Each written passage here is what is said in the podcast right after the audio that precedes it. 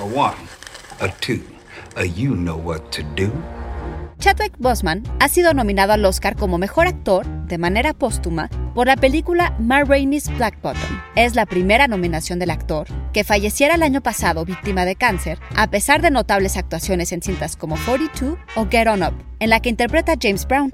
Y Boseman es el séptimo actor en ser nominado luego de su muerte.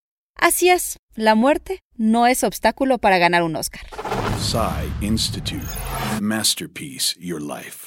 Antes de Chadwick Boseman, solo siete actores habían sido nominados a un premio de la Academia de manera póstuma. La primera fue la actriz Jean Eagles, quien falleció por complicaciones de su adicción al alcohol y la heroína 39 días después de concluir la producción de la película The Letter en 1929. Habrían de pasar 26 años para que James Dean se hiciera de otra nominación póstuma por su trabajo en East of Eden de 1955 y en 1977, Peter Finch se convirtió en el primero en ganar un Oscar póstumo al interpretar a un presentador de noticias en la sátira Network.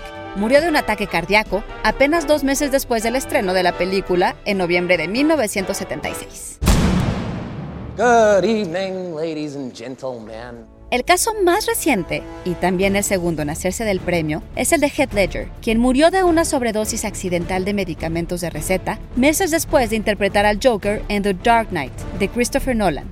En total, 79 personas han sido nominadas al premio de manera póstuma entre actores, técnicos y otros creativos de la industria. And the Oscar goes to Heath Ledger in The Dark Knight. Postman es el favorito. Pero, ¿será también el tercer actor en ganar, aunque no esté ahí para recogerlo?